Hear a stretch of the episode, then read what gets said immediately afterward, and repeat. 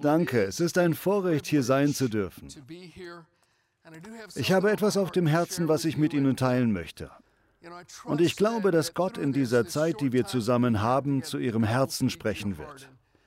Am liebsten würde ich mit Ihnen an Ihrem Küchentisch sitzen und bei einer Tasse Kaffee über Gott und die Bibel plaudern. Liebend gerne.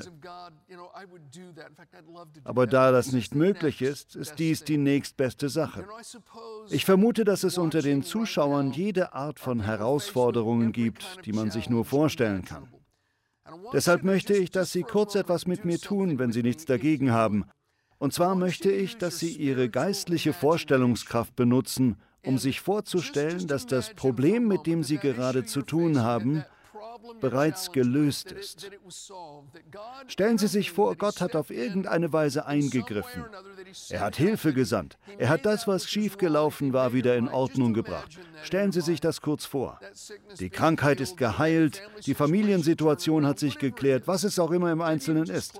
Vielleicht können Sie kurz die Augen schließen und sich einfach vorstellen, dass die Sache geregelt ist. Tun Sie das jetzt.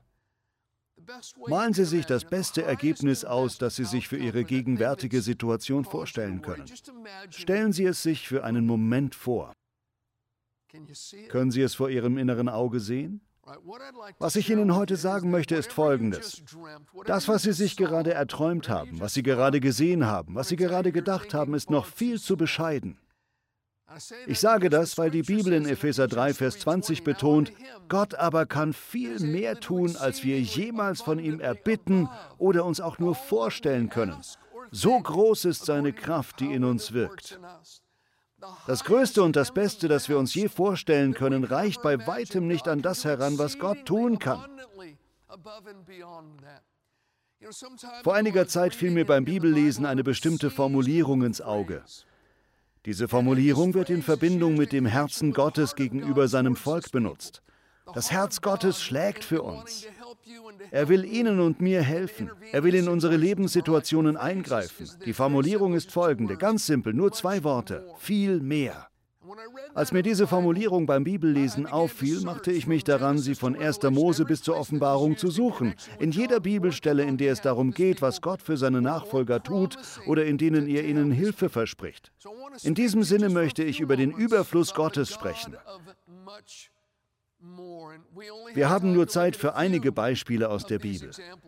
Das erste Beispiel stammt aus 2. Chronik Kapitel 25. In dieser Zeit in Israels Geschichte hat sich die Nation gespalten. Zehn Stämme haben sich abgewandt und eine eigene Hauptstadt ernannt, Samaria.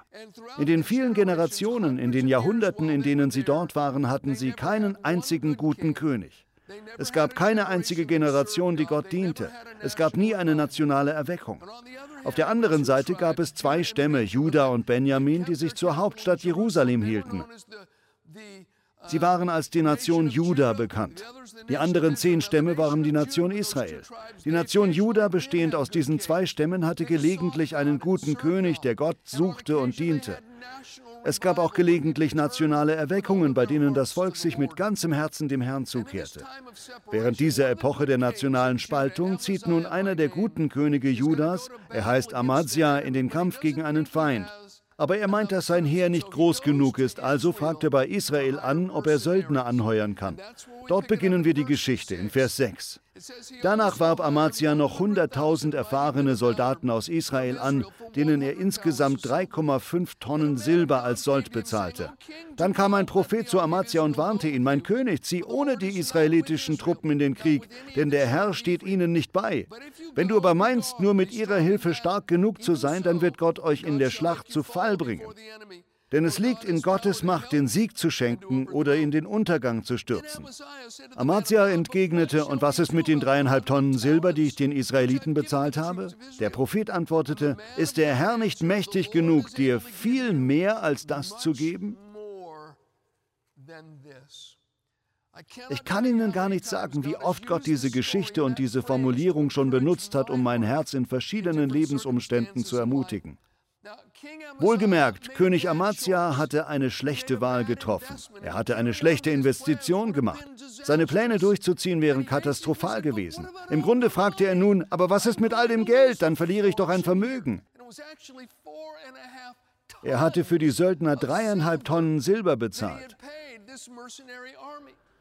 Doch der Mann Gottes beruhigte ihn damit, dass der Herr ihm viel mehr geben kann. In unserer Kirchengemeinde hatten wir vor vielen Jahren ein Ehepaar, das meine Frau und ich sehr lieb hatten. Er war in seinen späten 60ern im Ruhestand und die beiden waren die Art von Mensch, die sich jeder Pastor wünscht. Sie hatten so einen positiven Geist, der sich auf andere übertrug. Sie brachten ständig neue Menschen in die Gemeinde mit. Sie waren unsere größten Ermutiger. Sie hatten immer ein ermutigendes Wort für mich und meine Frau Janet übrig. Ehrlich gesagt gehörten sie auch zu den großzügigsten Spendern unserer Gemeinde. Manchmal waren wir richtig schockiert über ihre Großzügigkeit. Allerdings waren keine ihrer Angehörigen gläubige Christen. Sie hatten ziemlich viele Kinder und Enkel, aber niemand von ihnen folgte Jesus nach. Gelegentlich beteten wir mit ihnen für ihre Angehörigen, dass sie zum Glauben finden würden. Eines Tages unterhielt ich mich mit diesem großzügigen Herrn im Foyer unserer Kirche und er erzählte mir, Pastor, Pastor, ich habe in eine ausländische Firma investiert. Das ist eine sichere Sache und ich werde so viel mehr Geld haben, dass ich in Gottes Sache stecken kann.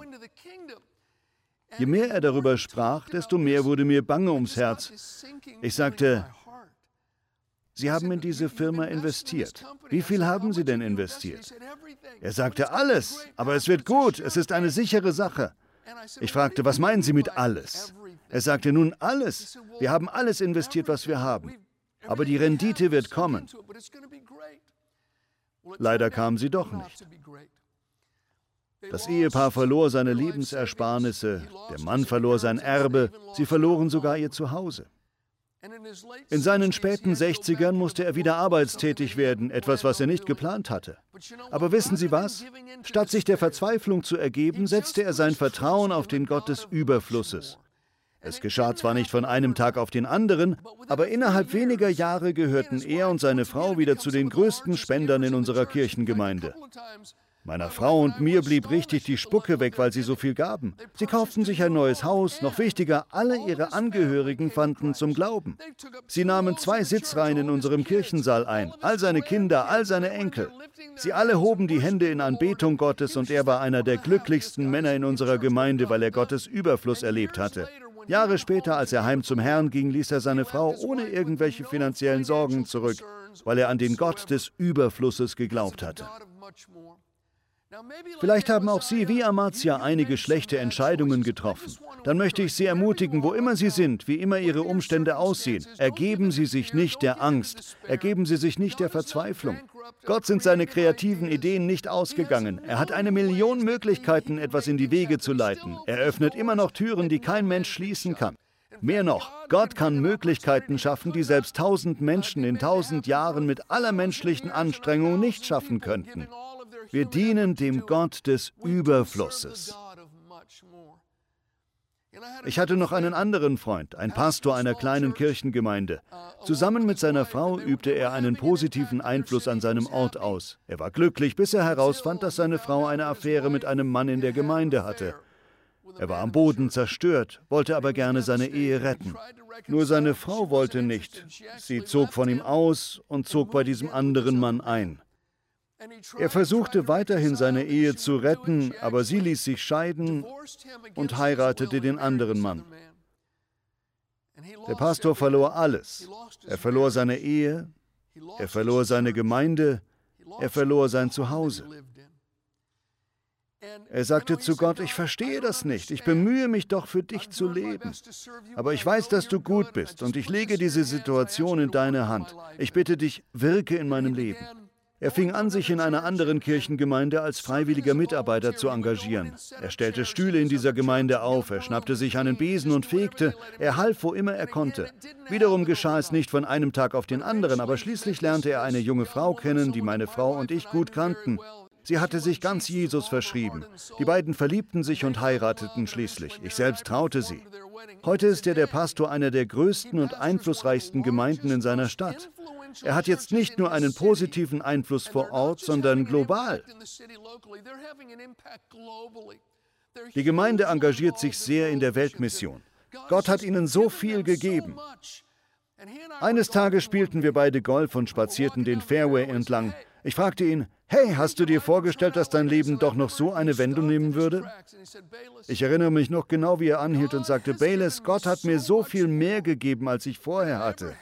Ich habe mehr Freude, ich habe mehr Frieden, ich habe mehr Einfluss. Selbst meine Kinder arbeiten heute mit mir in der Kirche. Gott hat mich mit so viel mehr gesegnet, als ich für möglich gehalten hatte. Wir dienen wirklich einem Gott, der noch viel mehr auf Lager hat. Wussten Sie, dass auch Jesus uns lehrte, dass Gott ein Gott ist, der uns viel mehr gibt? Ich möchte Ihnen einige Verse aus Matthäus Kapitel 6 vorlesen. Es ist ein längerer Bibelabschnitt, aber ich glaube, es wird Ihnen gut tun, aufmerksam zuzuhören. Denn Jesus will durch diese Worte zu Ihrem Herzen und zu meinem Herzen sprechen. Matthäus Kapitel 6, angefangen in Vers 25 bis zum Schluss des Kapitels. Da sagt Jesus, darum sage ich euch, sorgt euch nicht um euer tägliches Leben, darum, ob ihr genug zu essen, zu trinken und anzuziehen habt. Besteht das Leben nicht aus mehr als nur aus Essen und Kleidung? Schaut euch die Vögel an. Sie müssen weder säen noch ernten noch Vorräte ansammeln, denn euer himmlischer Vater sorgt für sie. Und ihr seid ihm doch viel wichtiger als sie. Können all eure Sorgen euer Leben auch nur um einen einzigen Augenblick verlängern? Nein. Und warum sorgt ihr euch dann um eure Kleider? Schaut auf die Lilien und wie sie wachsen. Sie arbeiten nicht und nähen sich keine Kleider. Trotzdem war selbst König Salomo in seiner ganzen Pracht nicht so herrlich gekleidet wie sie. Wenn sich Gott schon so wunderbar um die Blumen kümmert, die heute aufblühen und morgen wieder verwelkt sind, wie viel mehr kümmert er sich dann um euch? Euer Glaube ist so klein, da haben wir es. Viel mehr.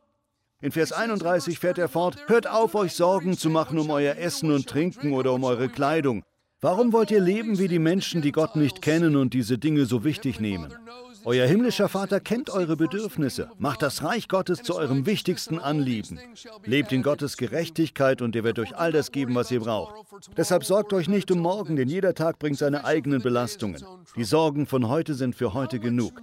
Wie viel mehr wird unser himmlischer Vater sich um uns kümmern? Ich glaube, dass wir zuversichtlich mit Gottes Hilfe rechnen sollten, wenn wir eine Not haben, sei es Bewahrung, Führung, Nahrung, sei es Kleidung oder sonst eine Notwendigkeit auf dieser Erde. Jesus sagt, hey, schaut euch die Blumen an, schaut euch die Vögel an. Der Vater kümmert sich um sie. Wie viel mehr kümmert er sich dann um euch? Heute Morgen war ich bei uns hinten im Garten, wo wir Blumenkästen stehen haben, die mit wunderschönen Blumen gefüllt sind.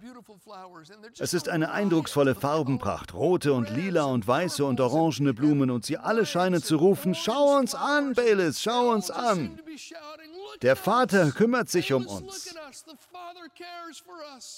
Wir bekommen Regen vom Himmel, wir bekommen Sonnenstrahlen.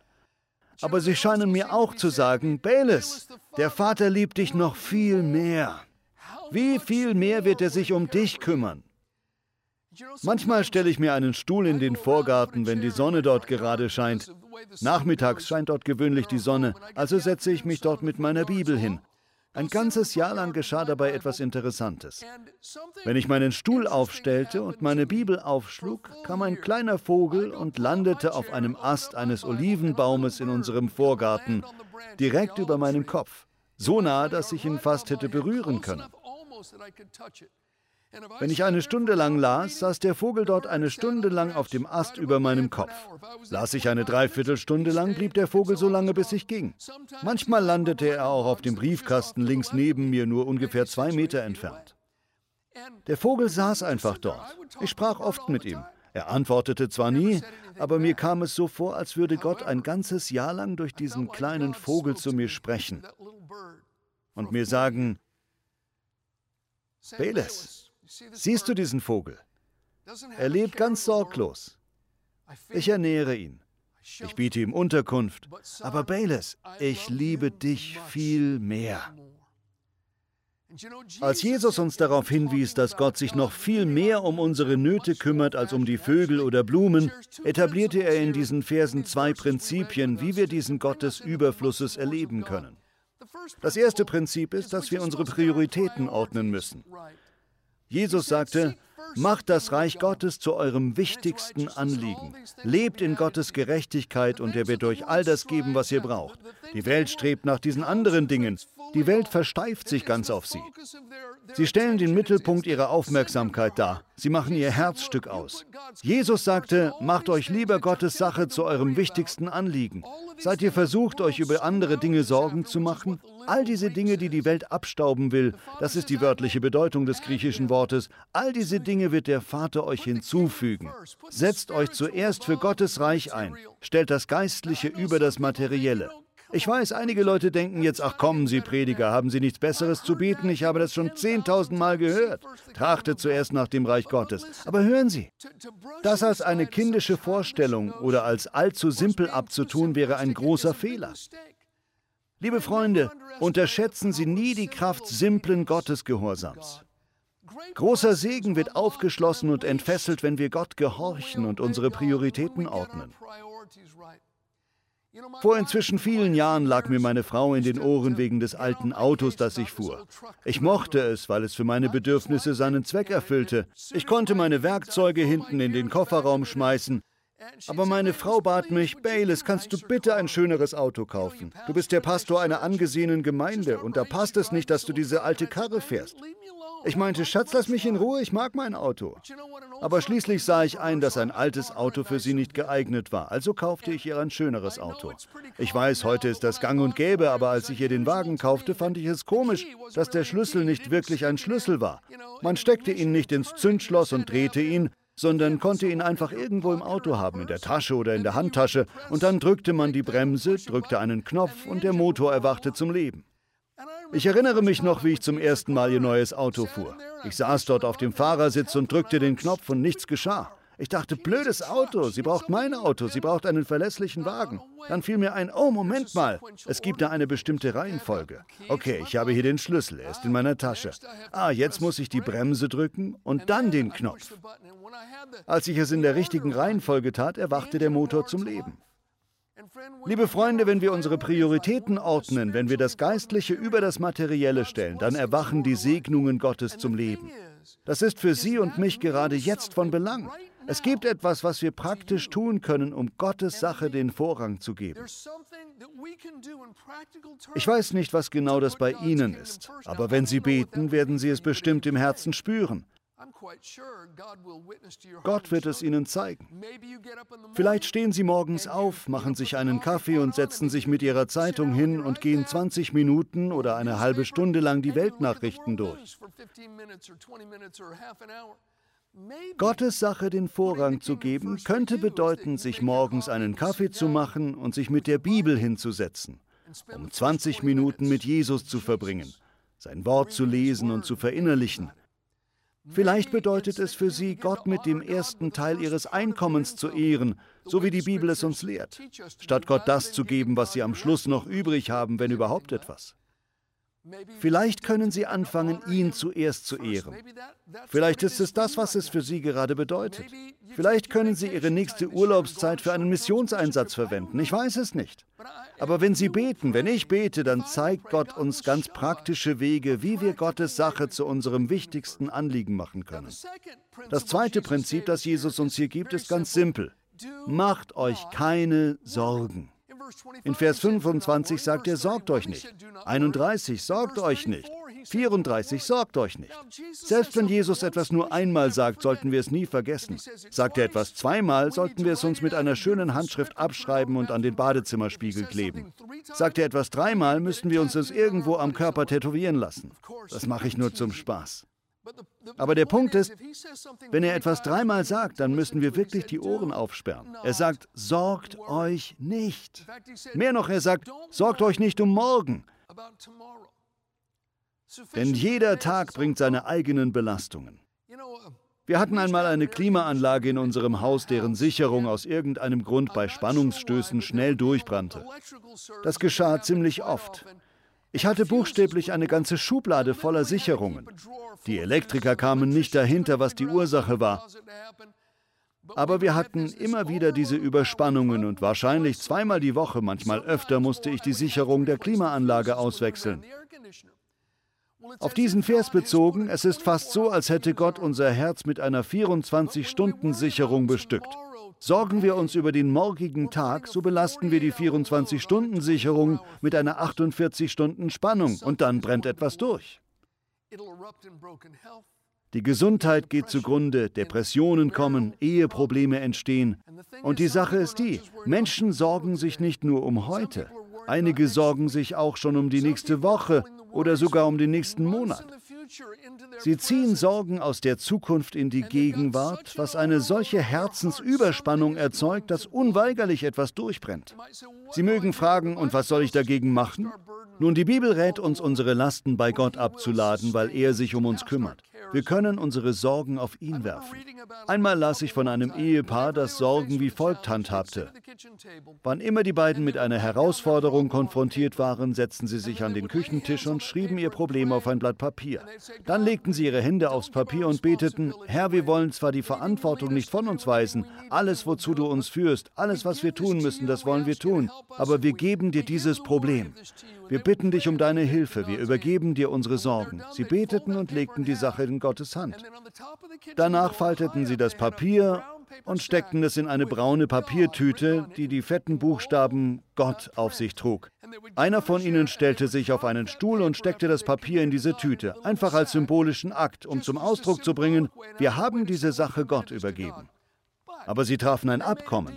Sie sagten einander, wenn du oder ich je wieder anfangen, uns um diese Sache, die wir Gott übergeben haben, Sorgen zu machen, dann müssen wir auf den Stuhl steigen und das Papier wieder aus der Tüte fischen.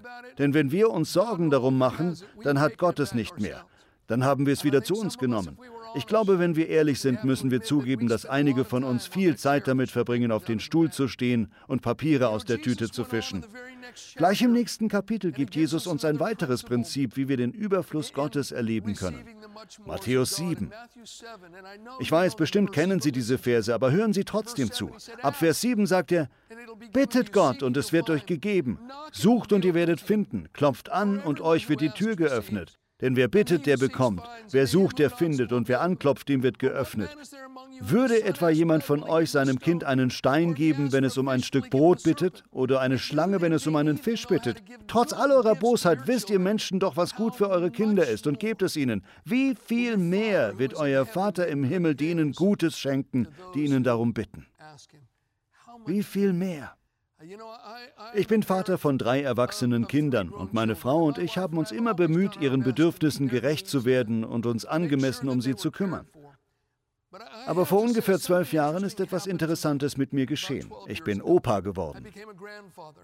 Inzwischen bin ich der Opa von vier wunderschönen Enkelkindern. Und etwas geschah mit mir, als ich Enkel bekam. Es war, als wäre ein Schleier von meinem Herzen gefallen und mir wurde eine ganz neue Dimension der Liebe aufgeschlossen, die ich vorher nicht kannte. Ich ertappe mich dabei, wie mir manchmal die Tränen kommen, wenn ich an meine Enkel denke. Ich ertappe mich dabei, wie ich Tagträume über sie habe. Früher verstand ich das nicht. Wenn mir Leute Fotos von ihren Enkeln zeigten und sagten, habe ich dir schon mal Bilder von meinen Enkeln gezeigt, dann war ich äußerst höflich und sagte, oh ja, die sind aber süß. Aber innerlich dachte, wen interessieren schon deine Enkel? Ich nahm mir fest vor, wenn ich je Großvater werden würde, dann würde ich nicht so ein verknallter Opa sein. Aber Sie müssen verstehen, das nahm ich mir vor, bevor ich wusste, wie außergewöhnlich meine Enkel sein würden. Deshalb habe ich das Technikteam gebeten, Ihnen jetzt einige Fotos meiner Enkel zu zeigen. Nein, nur ein Scherz. Aber das einzige Wort, das ich habe, um meine Liebe zu Ihnen zu beschreiben, ist brennend. Der Punkt ist, Gottes Liebe zu mir und Gottes Liebe zu Ihnen, liebe Freunde, ist viel größer und viel brennender, als die Liebe eines Großvaters für seine Enkel nur sein kann. Meine Liebe zu meinen Enkeln ist schwach im Vergleich zur Liebe des Vaters zu mir. Das Prinzip, das Jesus hier etabliert, lautet einfach, bittet. Jeder, der bittet, empfängt. Wie viel mehr wird euer Vater im Himmel denen Gutes schenken, die ihn bitten? Vers 7 bittet, 8 bittet, Vers 9 bittet, Vers 10 bittet, Vers 11 bitten. Das sollten wir nicht verkomplizieren. Jesus meinte genau das, was er sagte. Unser ältester Sohn Harrison ist heute der leitende Pastor unserer Kirchengemeinde. Als er fünf war, kam er eines Tages zu uns und sagte, ich will ins Disneyland gehen. Wir erwiderten, Harrison, Sohn, Disneyland ist teuer. Das gibt unser Budget derzeit nicht her.